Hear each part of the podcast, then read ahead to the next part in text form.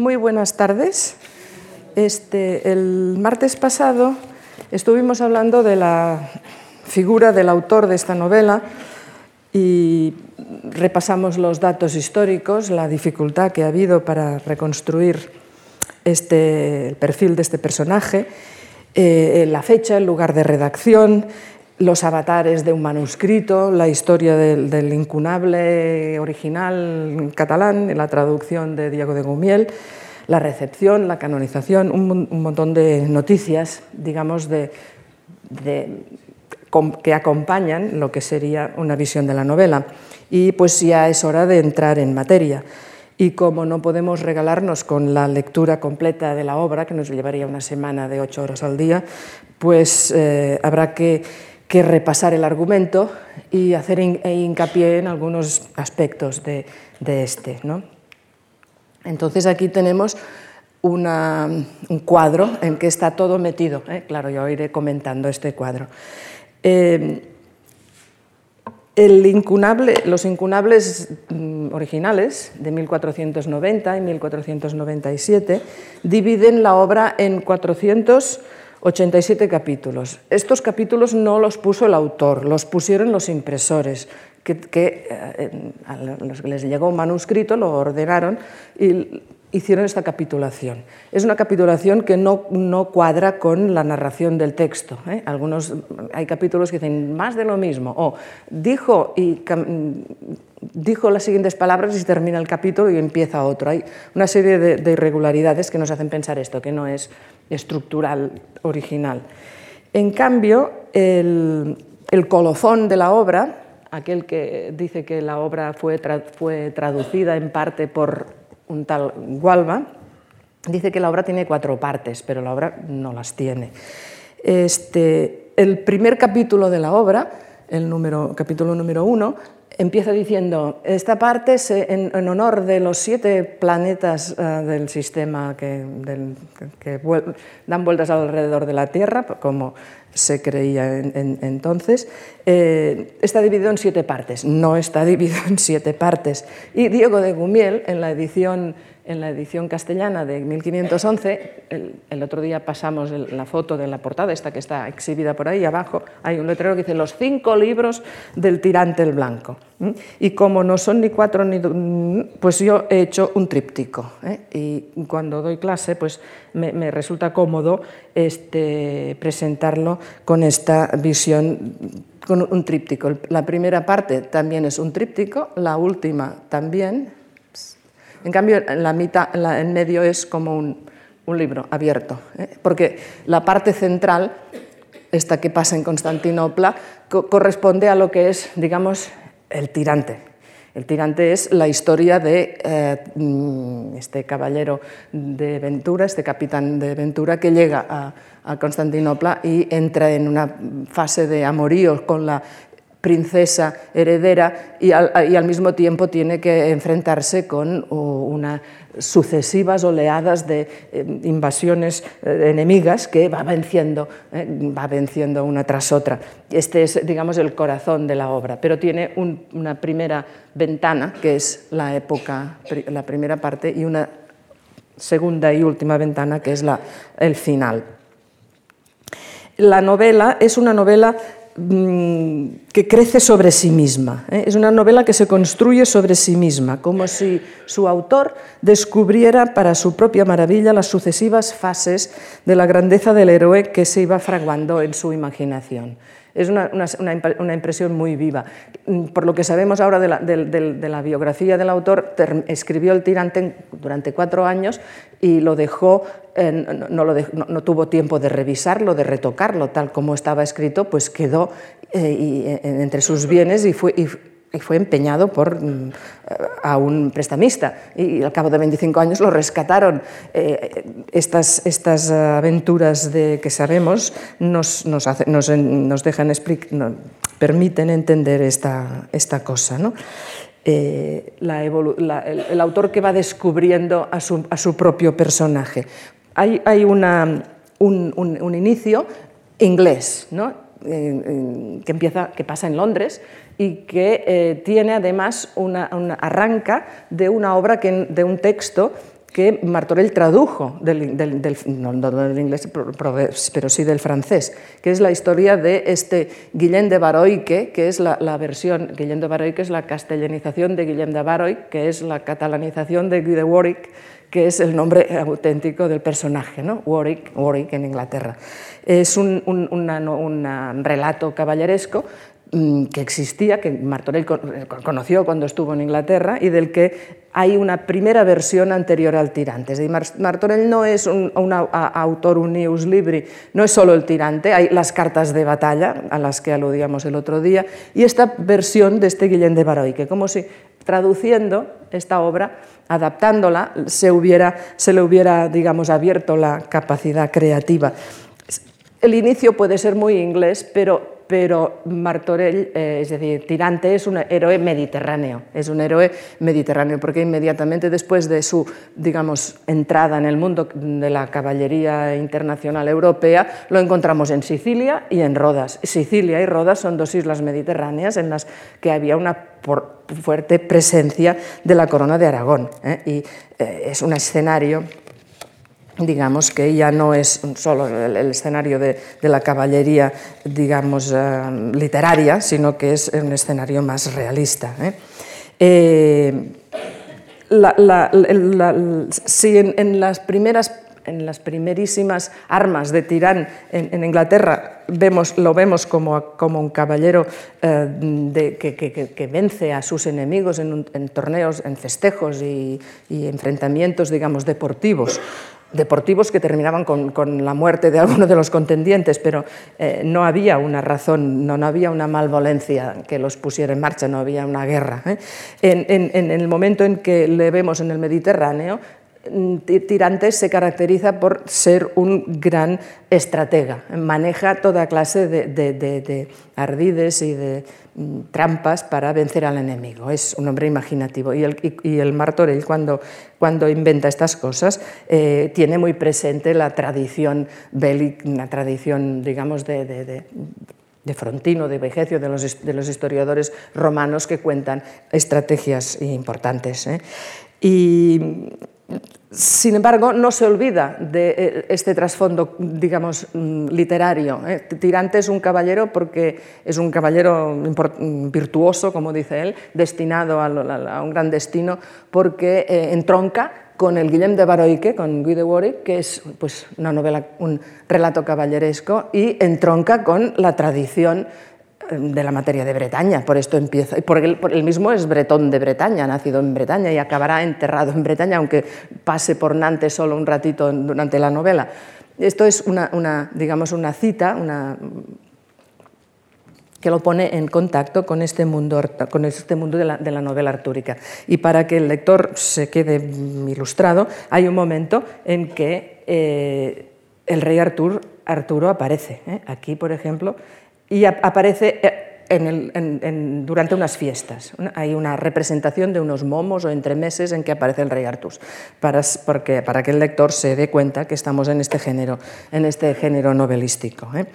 Pues eh, la parte central, como decía, es este grupo de capítulos en que es la madurez del héroe. El héroe eh, eh, eh, se enamora y entonces ya también estamos entrando en uno de los grandes lugares comunes de la tradición caballeresca. El, perfecto caballero tiene que estar enamorado y, hay, que haber una dama a quien, a quien servir. ¿no? Esta, esta dama es una doncella y con esta doncella hay una ambigüedad, porque con esta doncella él eh, en el fondo aspira a casarse y esta doncella es nada más ni nada menos que la heredera del imperio. Otro lugar común de la tradición de, las novelas caballerescas, de los libros de caballerías castellanos, como las sergas de Esplandián, que citaba el otro día. Pero en el, tirante, está la, relato del noviazgo de, de los tirante está presentado en, un marco muy particular, porque no hay solo esta pareja, sino que hay varias parejas de enamorados y, la relación de, estos amoríos, no, digo, la descripción de estos amoríos eh, va mucho más allá de, lo que es el amor cortés, porque hay para todos los gustos, como comentaremos después. La tercera parte de, la, novela, la, última ventana del tríptico, eh, es una eh, caída y resurrección. Ya hay una primera, hablaremos ahora inmediatamente de esto, una primera aparición de fortuna. Después que Tirante ha conseguido un matrimonio secreto con la, con la princesa que se llama Carmesina, matrimonio secreto que era válido en la Edad Media, es decir, no hacía falta un testimonio, la, la, la promesa mutua de fidelidad entre los, los contrayentes era se reconocía como canónica, hay este matrimonio secreto, él ha llegado al, colmo de la felicidad, ha vencido todos sus enemigos y cuando cree que ya todo lo tiene en sus manos, se han celebrado unas grandes fiestas, eh, es objeto de una cruel digamos, mm, trampa de, un personaje de la corte que le hace creer que la princesa le engaña con un eh, esclavo negro, que claro, es la cosa más horrorosa que le puede pasar a alguien, eh, según la tradición de la época, y Tirante cae en el, se hunde moralmente y además esto coincide con una nueva oleada de enemigos que llegan y huye decidido a morir, ¿no? hay una caída. Entonces hay el, recurso al naufragio y al cautiverio. La, nave en que viaja mm, es pues, objeto de un, de un terrible naufragio y Tirante es recogido por un, moro que es sabio. Este caudillo de los caudillos es el embajador del, señor de Tlemcen al señor de Túnez y este le reconoce enseguida como, lo encuentra tumbado en la playa, desmayado, después que las, olas le y lo ve y se da cuenta. ¿eh? Es un, alguien que es un personaje que a mí me cae muy simpático. Este, este, gracias a él, Tirante, instalado en el norte de África, bajo una, una falsa, digamos, mm, personalidad, ¿no? Eh, conseguirá mm, una cosa que todos habían soñado, ¿eh? todos los políticos eh, de la corona de Aragón habían soñado, conseguirán ni más ni menos que intervenir eficazmente en, las disensiones políticas de, de Túnez, Tlemcen y este rey raro de Etiopía, que, es un personaje, este escariano, que es un personaje raro, eh, un poco primitivo, al lado de Tirante se civiliza, digamos, y consigue mm, eh, aliados, consigue que eh, estos personajes, estos reinos se se, rindan a, sus, digamos, maniobras políticas y los cristianiza. Bautiza al rey escariano e inmediatamente llegan eh, unos frailes de Valencia que cristianizan el norte de África. Esto, claro, esto era un sueño desmedido que hace pensar en Ramón, Ramón Llull. Ramón Llull mm, soñaba eh, esta cristianización del Islam eh, y y Martorell utiliza materiales lulianos y aquí hay una, un sueño particular. Pero Martorell no se queda con la cuestión religiosa porque lo que consigue con eso es que los reinos norteafricanos cristianizados pues, constituyan una una red de alianzas que le permitirán de organizar la reconquista del imperio bizantino de Constantinopla que está ya a punto a punto de caer. ¿no? Bueno, esto es el final, el final, el final sería un final apoteósico de triunfo, ¿eh? pero aquí es donde, donde Martorell pues, eh, introduce una, fuerte vuelta de volante ¿eh? y en el momento en que todo parecía que iba a lo mejor, es decir, Tirante ha conseguido ver a Carmesina de noche y, finalmente poseerla, cosa que ella no dejaba, a pesar de haberse casado en secreto con él. Eh, le es prometida oficialmente, todo va muy bien, todo el imperio queda rescatado en este preciso momento, es cuando Tirante en la ciudad de Adrianápolis, que ahora se llama Edirne, eh, en la Turquía europea, Mm, contrae un mal de costado, ¿eh? una, neumonía y muere. Claro, esta mm, muerte del, personaje en, el punto álgido de la gloria conlleva un final trágico ¿eh? del tirante, que había sido una obra eh, enardeciente, divertida, simpática, mm, incluso a veces desenfadada en muchos aspectos, tiene un final trágico. Y este final trágico Martorell lo expresa a través de la gran retórica del final del tirante, como veremos a continuación. ¿eh? Esto, bueno, eh, aquí hay esta visión de conjunto para ver el que pasa. A veces puede ser que tenga que volver atrás a esta imagen. Aquí vuelvo a mis fuentes, mm, todo lo que yo les, les, cuento, aparte de mi experiencia de lectora y de mm, profesora de literatura durante muchos años, pues la información académica procede de eh, pues la edición, la edición de, de Albert Hauff en dos volúmenes del año 2004, que tiene también el primer volumen la, la, versión original y la versión de, Diego de Gumiel en el segundo, con muchas anotaciones, y es una edición enciclopédica. Hay una, una, introducción al tirante de Rafael Beltrán, que es un, colega de la Universidad de Valencia, de la Univers de Síntesis del año 2006. Es una, pues una introducción para uso de lectores. Y hay este libro de Josep Pujol, este de este, que es un libro clave para, la, para comprender como tirante la memoria literaria. Todo lo que él tenía en la cabeza, como Martorell metía dentro de la obra citas de todos los autores posibles e imaginables de su entorno. ¿eh? Y, eh, y, los capítulos de estos Beltrán y, y, Pujol en la reciente historia de la literatura que dirigí en Barcelona, donde se recoge pues, todo lo que hemos eh, destilado a propósito de la, de la obra. ¿no? Bueno, aquí les pongo a ustedes la rueda de la fortuna. ¿eh? Y, porque, no porque me, por capricho, sino porque Martorell habla de ella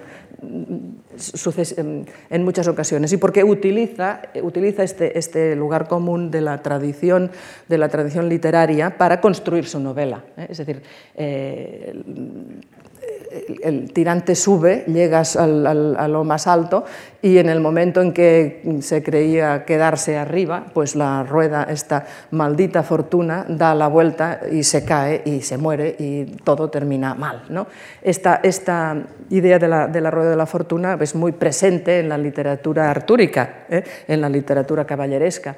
Eh, se quejan los, los, los, caballeros cuando tienen un, un, un, fracaso, sobre todo cuando es un fracaso de amor. ¿eh? La amor y fortuna son dos temas que, que presentes en la, en la, literatura del siglo XV y el cuñado de Martorell, Ausías Marc, también le gustaba el tema de la fortuna. ¿eh? Decía, yo soy tan desgraciado en amores que la fortuna, cuando me tiene ahí abajo, como este de aquí, no, como este de aquí, ha puesto un, una, una un palo en la rueda y me ha dejado siempre abajo. ¿no? Es, es un tema recurrente ¿eh? y Martorell lo, lo, lo, y era muy presente en, en, en, los textos del momento. Bueno, pues vamos a, hacer un recorrido por, por, las, por, las, por este tríptico en que he dividido la novela y empezaremos pues, por el principio, que es la época de los años de aprendizaje. ¿no? Y Martorell ha querido, ha querido mm, digamos, mm, describir estos años de aprendizaje gracias a poner en contacto eh, el futuro héroe, el futuro invicto caballero, con un mm, caballero retirado, digamos, eh, eh, Guillermo de Baroique, Guy de Warwick, que eh, le eh, proporciona unas, unas, enseñanzas. Y estas enseñanzas no, son, no, no solo no se dice y le proporciona, sino que están en la novela descritas, estas enseñanzas. Y naturalmente, como pueden imaginar, viendo eh, la manera de trabajar de Martorell, es una cita o es un, préstamo de obras mm, precedentes que él ha, digamos, reciclado y puesto a, a, en el interior de la, de la en, el, en, el, en, el, contexto. Pero ¿cómo se las arregla para, para que esto cuadre? Pues es muy fácil. Es decir, un día había un, Primero nos cuenta la historia de Guy de Warwick. La de Warwick ya la tenía él eh, escrita eh, de antemano eh, y, se conserva en un, en un, manuscrito que está en la Biblioteca Nacional de Madrid, este Guillermo de Baroique, el manuscrito 7811 de la Nacional, eh, en el mismo que les mostré el otro día la fotografía de una de las cartas de Martorell. ¿no? En este manuscrito, donde hay papeles que parece que vienen de él, eh, está este Warwick. ¿Y qué, es que explica el relato anglo-normando de, de Guy de Warwick?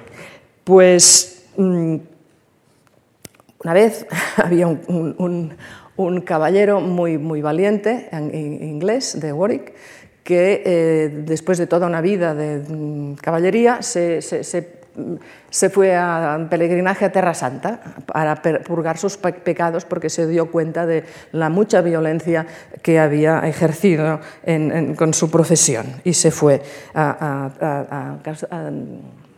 peregrinaje y cuando con solo un escudero ¿no? de, incógnito. Los peregrinajes eran mm, se, iba a, purgar ¿no? pecados, no era un viaje de placer, sino de penitencia. Y después de haber llegado al Santo Sepulcro, eh, decidió mm, hacer vida ermitaña y hizo correr la noticia de su muerte, casó a su, su escudero con una dama de, italiana y él se volvió de incógnito a Inglaterra y se fue a una ermita a, vivir en, soledad. ¿no? Entonces eh, resulta que eh, hubo una invasión de Inglaterra y eh, él tuvo un papel importante. La invasión de Inglaterra tiene que ver con las invasiones sajonas de, de la Gran Bretaña, pero Martorell lo arregla y los invasores son musulmanes, son de la Gran Canaria esto no ha pasado nunca, ¿verdad?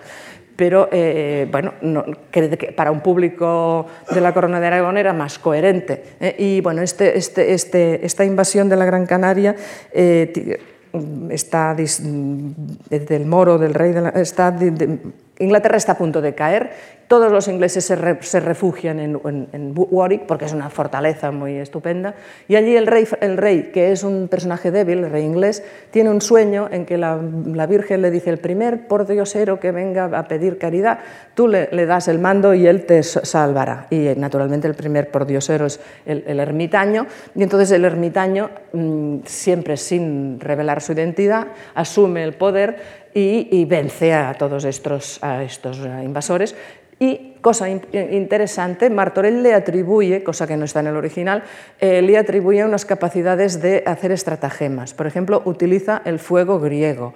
Y el fuego griego son unas, unas granadas, dicen él, que están hechas de cal viva y cuando se les tira, se encienden y queman. Si les tiras agua, en lugar de apagarse, el, fuego aumenta. Y esto era una, digamos, un ardid que se utilizaba en las guerras, está documentado en la época.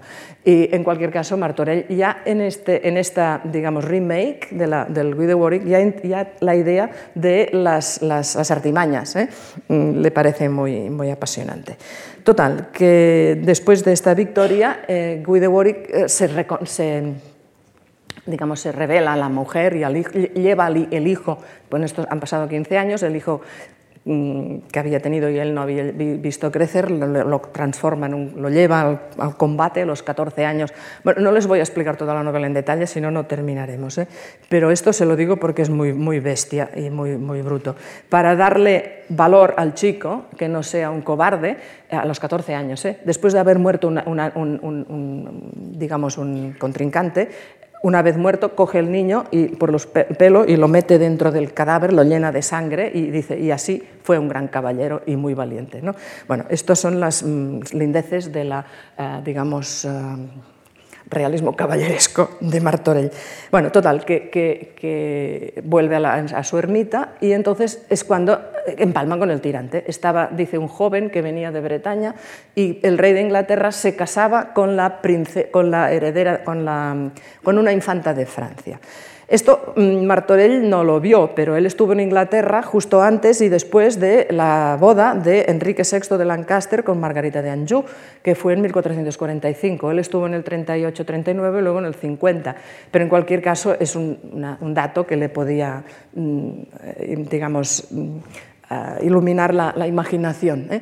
Y este, este, en, ocasión de estas bodas de mm, ficticias, pues el rey de Inglaterra organizó unas fiestas colosales y estaba este caballero eh, de Bretaña, que es de Bretaña, que está al lado de acá del Canal de la Mancha, pues iba de camino. ¿eh? Y iba de camino en su caballo, se, se apartó de los demás, se durmió sobre encima de la cabalgadura y el caballo le llevó él no sabe dónde, hasta que el caballo pues, se paró en una fuente a beber y del parón el caballero se despertó y vio a Guillermo de, de Baroique y entre los dos estableció esta, esta conversación que terminó eh, con una lección de caballería.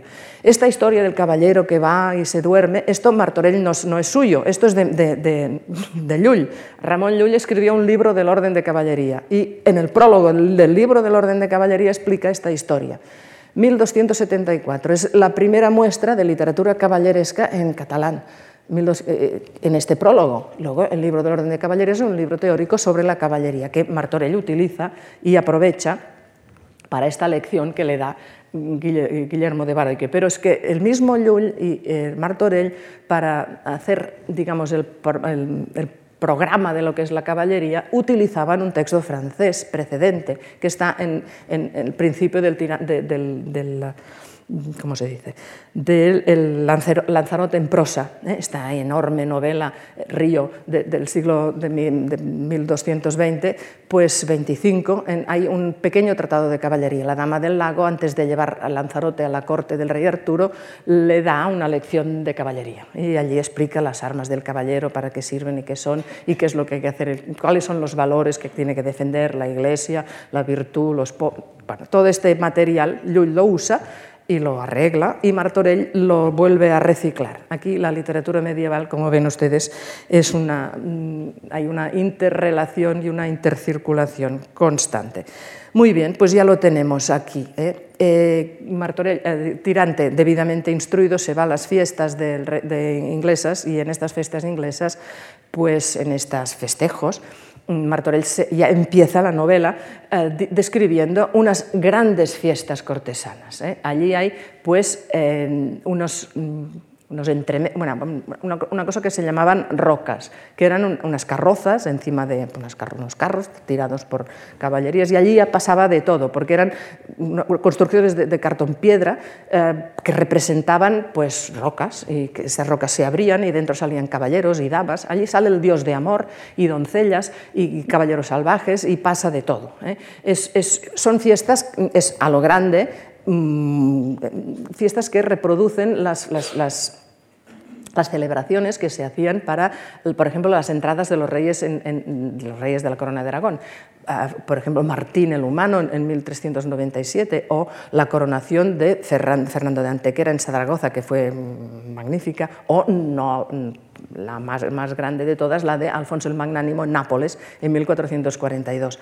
Eh, está todo perfectamente documentado y las cosas que pasaban en estas fiestas eran notables. Martorell habla de pues, unas doncellas, mm, unas estatuas, eh, y que les salía leche de los pechos o les salía vino de la natura, dice, y cosas así. Y este tipo de, hombre, sin exagerar, eh, las hacían de, de, verdad en las representaciones. ¿no? Bueno, hay una, desfilada de, todos los estamentos sociales, desde los obispos, obispos curas, mm, todo el mundo, y al final también hay las prostitutas ¿eh? y con sus chulos que van también a la procesión. Martorell tiene unas cosas que dejan un poco eh, asombrado. Y, empieza así, una gran fiesta. ¿eh? Y, en, este en, este contexto hay unos combates y Martorell, digo, y Tirante pues tiene que luchar y ganar. al, regresar de estas fiestas a su casa, pasa a, Bretaña, pasa por la ermita y le cuenta, tal como le había prometido Guy de Warwick, el todo. Hay un relato, hay una, elipsis narrativa y un relato dentro del relato. Esto gustó mucho cuando se, Vargas Llosa hacían los análisis literarios del tirante, estas, digamos, triquiñuelas de narrativas les parecían fantásticas.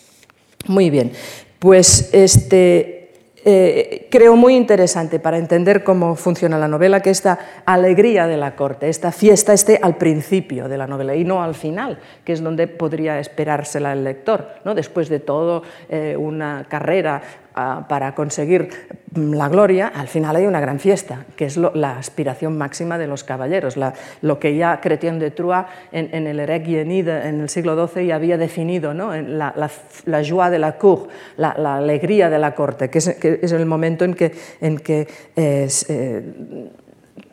la felicidad máxima, ¿no? es el, despilfarro, el, lujo, la fiesta, eh, el triunfo de, la cortesía en, el sentido mundano de la palabra. ¿no? Pues esto lo tenemos al principio de la novela, al principio de la novela y durante la parte central de Constantinopla, ¿eh? que es cuando se hacen unas fiestas maravillosas y también allí aparece el rey Artús en una representación, en un, momo cortesano. Sin embargo, el final es trágico, ¿eh? porque ha usado la rueda de la fortuna para, eh, para eh, construir su, obra. Muy bien, pues ahora ya lo tenemos eh, iniciado ¿eh?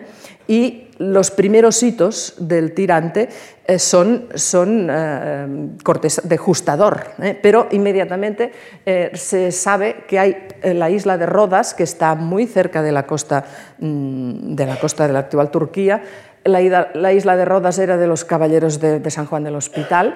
Estos caballeros del San Juan del Hospital, en, en, aquel momento el, gran maestre era un, francés del sur de, Albernia que se llamaba Jean de Lastic, pero el anterior era un fluviar, un catalán. Hay mucha presencia mm, de la corona de Aragón en la isla. ¿eh? Y, en 1444 hubo un sitio, de esta, un sitio marítimo de la isla, y que, fue, que fue, se superó en 1444 gracias la presencia de un corsario valenciano que se llamaba Vilaragut y que era amigo de Martorell. Por lo tanto, aquí ya hay esta relación, ¿no? digo, ficción-realidad. ¿eh? Eh, este Vilaragut era uno de, los, de los eh, padrinos del desafío entre Martorell y su primo. Pues, muy bien, ¿qué pasó entonces? Martorell, Tirante desde, desde, Nantes, desde, arma un, barco, da toda la vuelta por Portugal y se presenta, se presenta hay un, he puesto aquí una diapositiva que se ve un poquito, ¿no? desde Inglaterra todo está Nantes, pues da toda, se para en Lisboa, él también se para en Lisboa y se pasea por todo el Mediterráneo y la isla de, aquí, aquí, uh, bueno, Rodas está aquí ¿eh? y Sicilia está aquí. Ahora, entre Rodas y Sicilia, pues hemos cambiado de escenario y, Tirante, pues ahora es un, mercenario. Bueno, está muy feo decir mercenario porque eh, él se considera un valioso caballero, un, ni corsario ni mercenario, era un, gran caballero. ¿eh? Pero ahora nosotros lo entendemos así, con un, grupo armado privado que iba a ayudar a, los, a levantar el sitio de la isla de Rodas. Para hacer esto, Rodas estaba sitiada y tenía que caer por hambre. Eh, era fundamental romper el sitio y llevando, mm, digamos, víveres. ¿no? Y esto es otra estratagema, ¿eh? lo consigue. ¿eh? Con las velas henchidas de un viento favorable, Tirante rompe el cerco, desembarca en Rodas y les da mm, comida y abundante a los habitantes de la, de la isla. Y entonces, gracias a esto, mm, pues pueden, pueden eh, rehacerse y Tirante pues también consigue quemar la nave capitana de los genoveses malos, los genoveses eran malos porque eran enemigos de, tradicionales de la corona de Aragón y Alfonso el Magnánimo estuvo en guerra con Génova, le vencieron en, Ponza, ¿no? eran, pues los genoveses quedan mal porque son enemigos de la corona eh, de Aragón y, bueno, y Rodas se salva. ¿eh? Y, pero todo esto tiene una, fase en Sicilia, ¿eh? porque Sicilia ya desde los tiempos de los romanos había sido el granero de Europa y para hacer un, buen cargamiento de, comida, pues Sicilia es un buen sitio. Pero Sicilia era una isla que pertenecía a la corona de Aragón. Sin embargo, en la novela no. La novela es una isla mm, donde llega Tirante y allí encuentra un rey y una, que tiene una hermana que se llama Ricomana y él lleva en su nave el hijo del rey de Francia, que es un personaje, se llama Felipe, y los franceses le consideran pues poco dotado por la naturaleza, no saben qué hacer con él y se lo dan a Tirante a ver si lo coloca. Aquí hay todos unos, aspectos muy curiosos. ¿no? Y Tirante consigue, de buen casamentero, mm, que, se, eh, que se que, la, infanta de, Sicilia se enamore de él y los casa. ¿eh? Y es más, consigue que la infanta no sea infanta sino reina, porque se descubre que este, eh, el rey, su hermano, mm, no es, no es, bastardo. Bueno, esta es una una historia que yo no puedo dejar de contársela porque es la que me gusta más de toda la obra. ¿eh?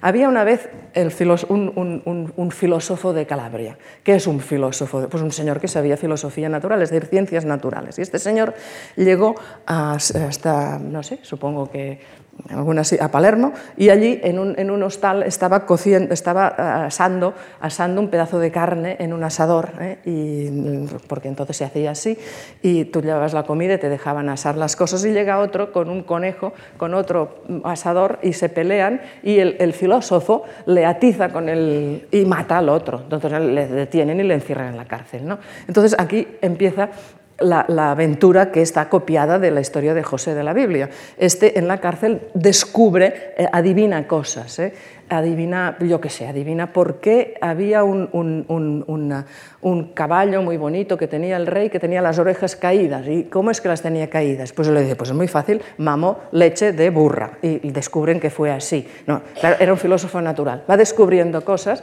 y al final, gracias al rey agradecido, como premio, en lugar de otra cosa, le dobla la ración de pan en la cárcel.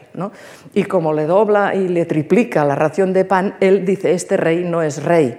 ¿Por qué? Dice, porque claramente es hijo de un, panadero. Y, se descubre que sí, que la madre había tenido un desliz y, bueno, esto es claro, y entonces el rey dimite y su hermana es reina. Y este es uno de los motivos por los que Tirante tendrá un lugar de partida sólido en Sicilia, ¿eh? porque el rey es de los, eh, este Felipe, que era un poco, eh, poco listo, y la infanta serán los reyes de Sicilia que le proporcionarán víveres y, y refuerzos para, en la fase final de la última ventana del tríptico, tomar Constantinopla. ¿no? Bueno, es una aventura deliciosa, que está hecha a base de retazos de historias que ya sabíamos, ¿no? la historia de José, pero claro, con una, ironía eh, colosal. Esto, estas son cosas que, eh, Cervantes apreciaba, ¿no? decía, ya veréis cómo os, divertiréis con lo que os cuenta aquí. Muy bien, pues ya, ya, ha llegado el momento de eh, volver atrás. ¿no? Esta es una ilustración de un manuscrito que está en la biblioteca, en la British Library, que es el, la, del, Guido Warwick original, con unas ilustraciones preciosas, pero que da un poco la idea de eh, cómo iban vestidos, los caballos, cómo se comportaban. Es el, el Guido Warwick cuando, eh, eh, las guerras que él llevó a cabo para salvar Inglaterra en su momento. Aquí tenemos todo esto es ambiente. ¿eh? Es una, estatua de San Jorge con una armadura de la época del tirante. ¿eh? Y, en esta época llevaban el, arnés blanco llamado completo. ¿eh? Es decir, todo estaba articulado, los brazos, cada parte tenía su, su, nombre. Esto pesaba muchísimo. Los caballeros tenían que ser personas de una fuerza notable. Y, y bueno, y tirante era un as de este tipo de de, maniobras. ¿no? Aquí hay, hay el, dibujo más, técnico y detallado con todos los nombres de, de las partes, todo está estudiado, es una de estas armaduras, eh, estas armaduras del 15. ¿eh? se, fabricaban sobre todo en, Milán, había los mejores armadores de, de esta época. ¿eh? ¿Y qué más? Aquí hay un torneo del Renato de Anjou, de este rey que fue pretendiente de la corona de Aragón, ¿no? y aquí vemos pues, un poco de mezcla y fija, fijémonos en las cimeras, ¿eh? encima de, las, de, los, de, los, de estas, llevaban unas cimeras de, cartón piedra con unos dibujos muy raros ¿eh? y tirante. Eh, hay un momento en que se hace una cimera en una fiesta con el Santo Graal, cosa muy seria, y un peine con el que se peinaba la princesa. ¿no? Es un lío un poco confuso de, sacralidad y, y juerga sí, de, novios que se pelean y que hacen, le cojo la peine mientras te peinas ahí. Bueno, esto, esto va en serio porque es el, libro de Tournois del, del rey de, de, Anjou, pero en la novela esto, esto pues está presentado de una manera jocosa.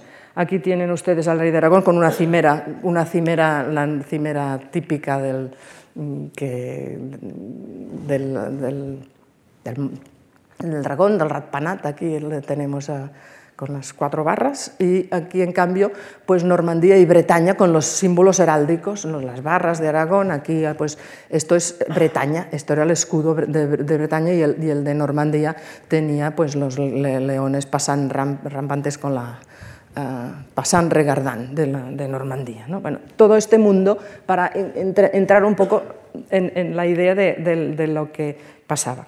El orden de la jarretera todavía lo lleva la reina de Inglaterra, la, la Es una tradición inglesa del siglo XIV y el texto más antiguo que describe la orden de la carretera es el tirante. Durante las fiestas de Inglaterra se habla de la institución de esta, de esta orden y es el texto más antiguo. El siguiente es del 16, un mm, texto literario en que se hable de esta, de esta orden. Esta orden de la carretera eran, unas distinciones para élite, la élite de los amigos del rey, que llevaban pues esta, marca aquí puesta. ¿no? Los, eran pues con una inscripción, Oni soit qui mal y eh, Martorell pone puni, eh, castigado sea, en lugar de oni, que quiere decir deshonrado, ¿eh? quien mal y Bueno, es un detalle interesante. El itinerario, y aquí llegamos a la parte central de la obra, Amor y guerra en, en Constantinopla. ¿eh? Eh, durante su estancia en Sicilia, Tirante come Roger de Flor, en la crónica de Montaner, recibe la llamada del emperador de Oriente. Es otra, otra cita de materiales literarios precedentes que Martorell adapta y, digamos, elabora dentro de la, novela. ¿eh? Este, este, mm, Roger de Flor era el, el, capitán de los almogávares, que eran unas tropas de choque de la corona de Aragón que habían estado luchando contra los franceses en Sicilia y cuando se pacificó Sicilia en 1302 no sabían qué hacer con ellas ¿eh? y, pues eh, en aquel momento encontraron una colocación para ir a Constantinopla y luchar eh, contra las, digamos, invasiones que procedían de la actual de la Turquía, de la Anatolia, ¿no? del, Asia Menor, y, entonces pues así se, los, los, sicilianos se deshacieron de estas tropas, mm, tropas mercenarias claramente. Y entonces eh, eh, Roger de Flor, eh, después de muchos éxitos, fue víctima de, un acoso y asesinato en la ciudad de Adrianápolis, pues porque Tirante murió de, resfriado, de una pulmonía, pero en la misma ciudad. Hay un recuerdo, claro, de este personaje que era famoso en la tradición cronística de, Aragón, gracias a la crónica de Montaner, que fue con Roger de Flora a, Constantinopla y cuenta en primera persona las aventuras de, esta eh, expedición a Oriente. ¿no? Eh, esto en principios del 14, pero ahora eh, había quedado en la, memoria literaria, forma parte de esta memoria literaria de, Martorell que vas tomando de aquí y de allá. la parte central de la novela, pues este díptico mm, del medio, combina las hazañas militares con amoríos de caballeros y damas y que son estos amoríos famosos por su tono alegre y desenfadado. ¿no? Este, este, todas las, escenas cortesanas, todas las, aventuras mm, de todos colores que hay aquí. Pues no les puedo explicar yo todo el, todo el, relato, pero es inevitable. Mm, bueno, aquí un mapa de Constantinopla de época, ¿eh? un mapa ah, moderno, la, explicación de las batallas y tiene, es muy realista porque explica, tiene que, mm, se fija en la, geografía de, estas batallas. Aquí hay una campaña militar para que nos ambientemos también con reyes y tiendas. Y, ¿eh? y aquí hay empresas caballerescas, no solo eh, estas empresas caballerescas eran, mm, los reyes daban a sus, a sus, a sus allegados ¿no? el privilegio de lucir esta, estas, estas eh, estos budgets ¿no? con unas, unas indicaciones.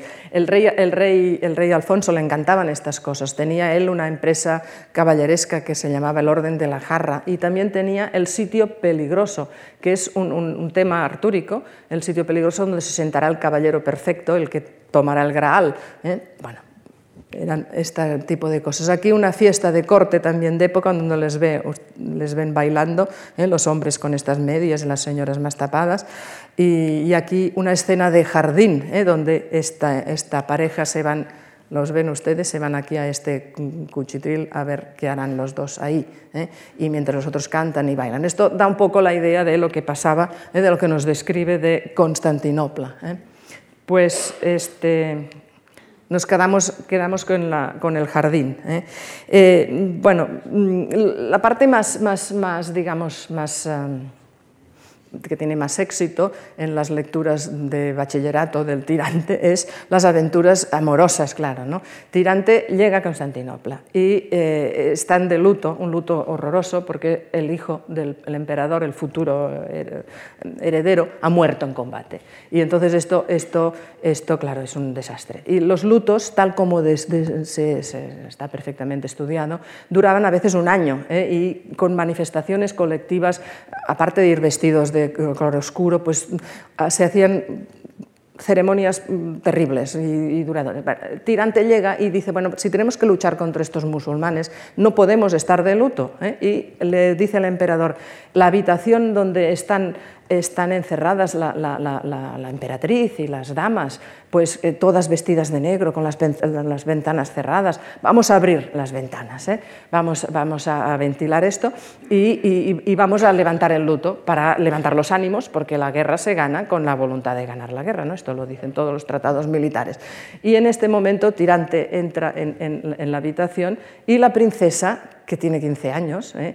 Eh, del calor, se ha desabrochado la ropa y muestra los pechos. Y Tirante ve los pechos y en aquel momento entra en él una pasión que no se terminará, sino con la muerte. Es decir, que la, idea de la visión de la dama, eh, Martorell, la, fecha, la, digo, la, concreta en una, en, una, descripción absolutamente sensual, ¿no? Que tiene mm, sus fuentes en un texto de Ovidio, ¿eh? pero claro, él ha jugado con, este, con esta Normalmente son los ojos, o es la cara, o es pero los pechos desnudos de la muchacha. Alrededor de ella hay dos doncellas que tendrán un papel importante. Una se llama Estefanía, y Estefanía es hija del duque de Macedonia, que es un traidor con el que Tirante tendrá muchos problemas.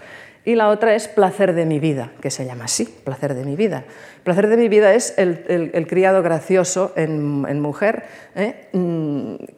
Que eh, tiene una, es dicharachera, no para de decir mm, cosas simpáticas y graciosas, y además es una entrometida en los amoríos de, los demás. En principio ella le gusta un, un, paje que hay por allí que se llama Hipólito, pero el paje no le hace ningún caso, siempre habla de esto, pero en realidad el placer de mi vida Cervantes la cita, ¿eh? es un personaje que habla, habla, habla, habla y defiende actitudes, mm, digamos, delante del comportamiento erótico que van en contra, digamos, de eh, las... Posiciones más, más ortodoxas, ¿no? es decir, defiende pues, la, que las doncellas pues, se, mm, ah, dejen ah, amar por sus, por, por sus enamorados y, habla de este, con toda, toda y, y, ríe, hace broma a propósito de estas cosas. ¿eh? La princesa también se prendará de tirante porque los héroes de estas novelas todos ellos son irresistibles, eh, por definición, ¿no? Amadís, este, Lanzarote, todos estos personajes, las mujeres los ven y se quedan eh, pasmadas, es, forma parte, digamos, del tópico, y irresistible tirante, eh, la princesa también mm, cae en el... Entonces, a pesar de esta, de esta entrada sensual, la, pasión de tirante es una pasión que está dentro de, los cánones del amor cortés, porque lo primero que le pasa a tirante después de esto es que entra en una, una especie de depresión, se tumba en la cama y no hay quien le levante. Y su primo, Diafebus, va y le dice, ¿qué haces ahí? Dice, tengo mal de amar, que no sabe si es del mar, que está mareado, o de amar, ¿no? Y empezamos con esta cosa, ¿no? Y, este, esta pasión de amor está descrita con todos, digamos, los, mm, detalles de este tipo de material. Pues este, este, el primo de Tirante, Diafebus, digamos que es su brazo derecho, establece una relación con la doncella Estefanía.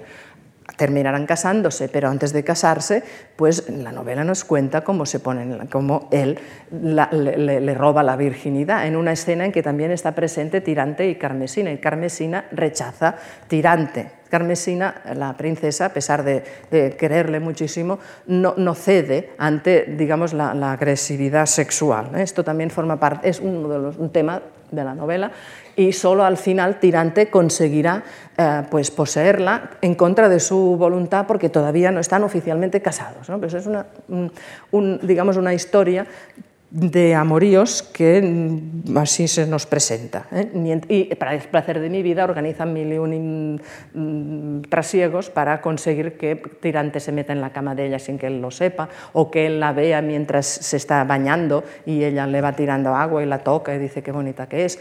Cosas estas. Y otro momento glorioso es que Tirante consigue poner la punta de su, de su, de su zapato en, en, en, medio de las, de, la, de las, piernas de ella y luego se hace mm, hacer una, una, decoración en la punta del pie porque ha tocado el secreto de ella y va por el mundo enseñando esta cosa. ¿no?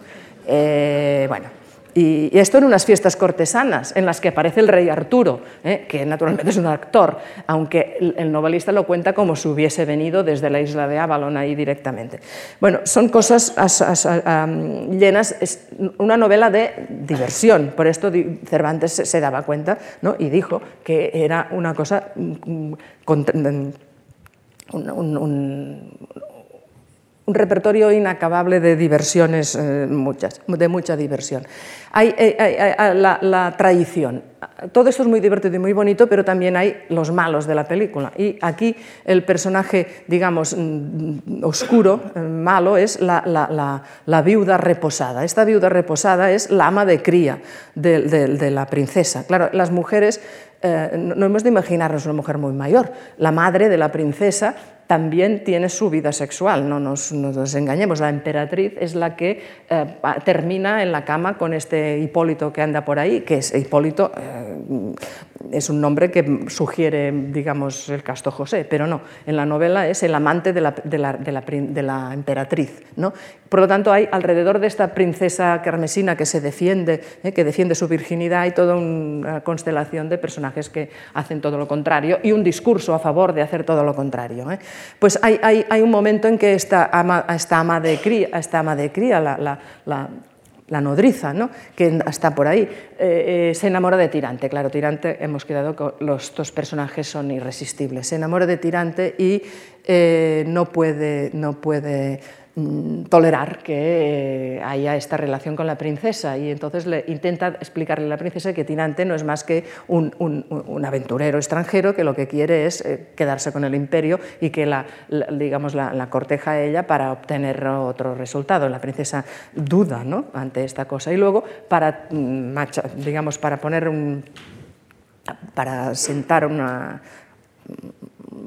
la tradición, ¿eh? organiza un festival en el, jardín en el que eh, consigue que el tirante que se ha caído por una, ventana y se ha roto una pierna porque estaba en la habitación de la princesa, bueno, una historia que poco, ejemplar, está, lo, lo, lleva a una casa que está detrás del jardín del, emperador y allí lo pone en una cama ¿eh? y, porque está, está con la, tullido.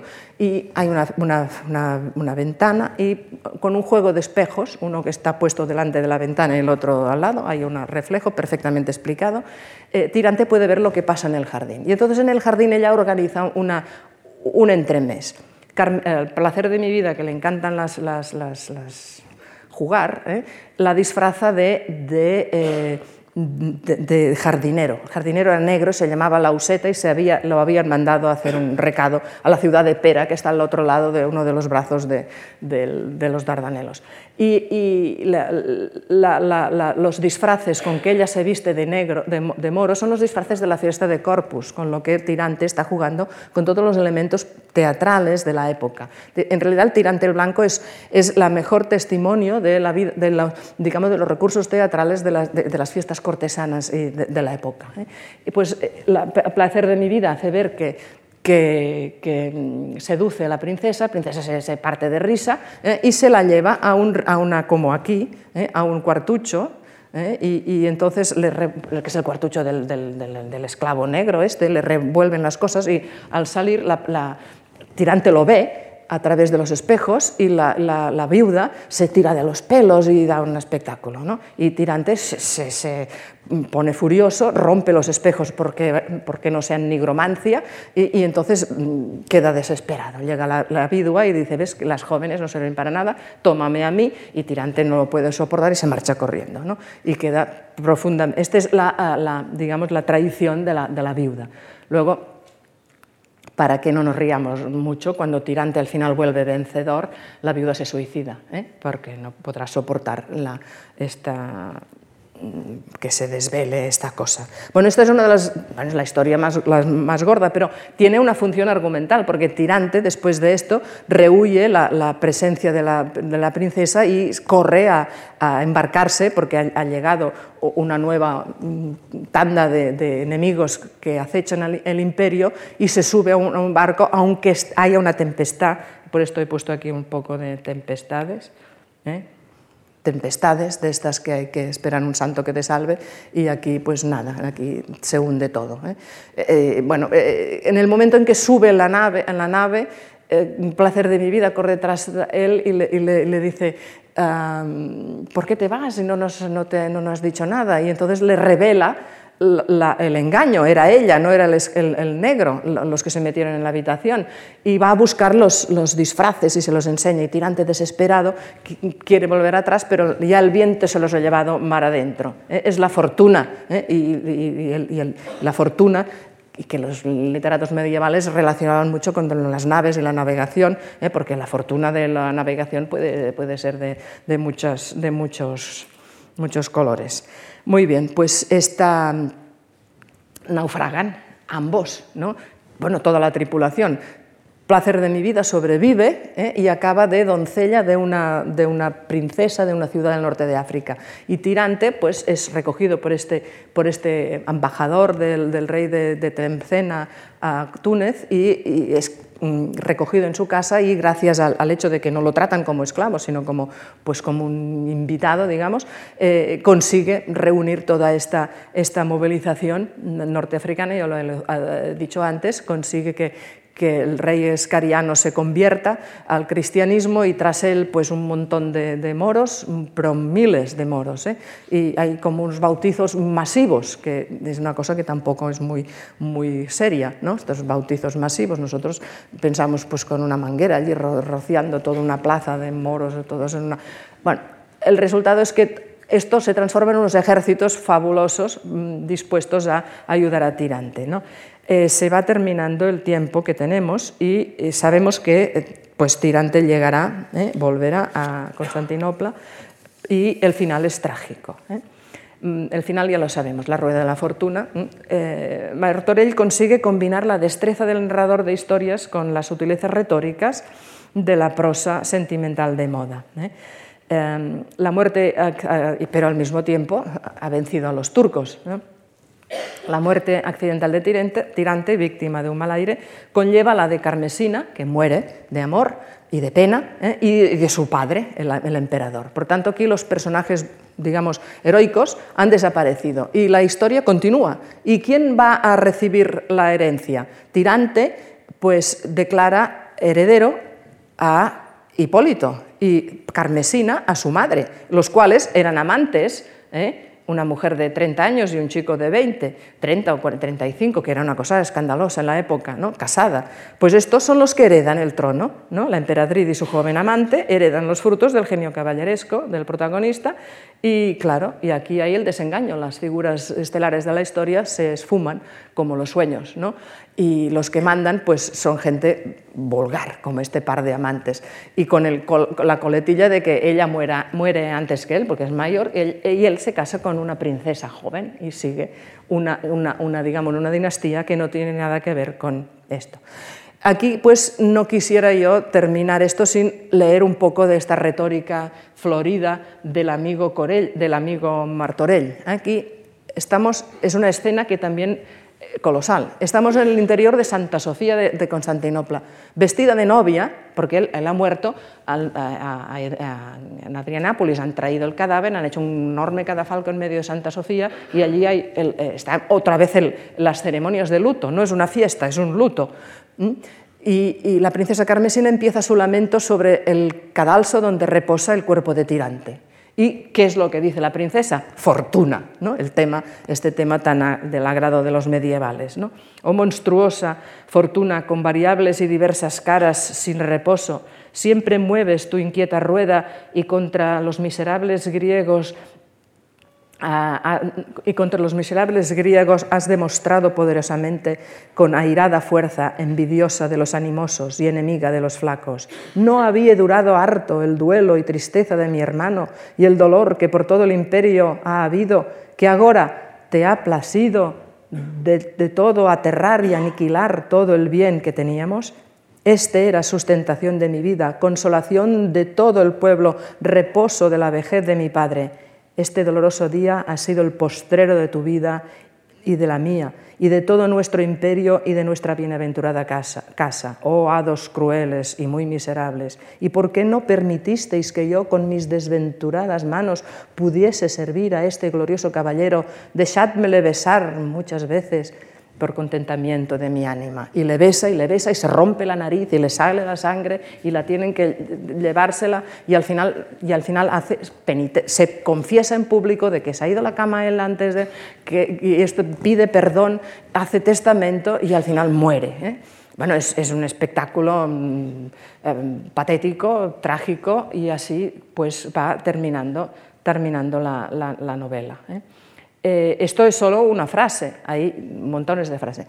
Esta frase, bueno, esta cosa de aquí no es de Martorell, esto lo escribió, lo escribió eh, Juan Ruiz de Corella.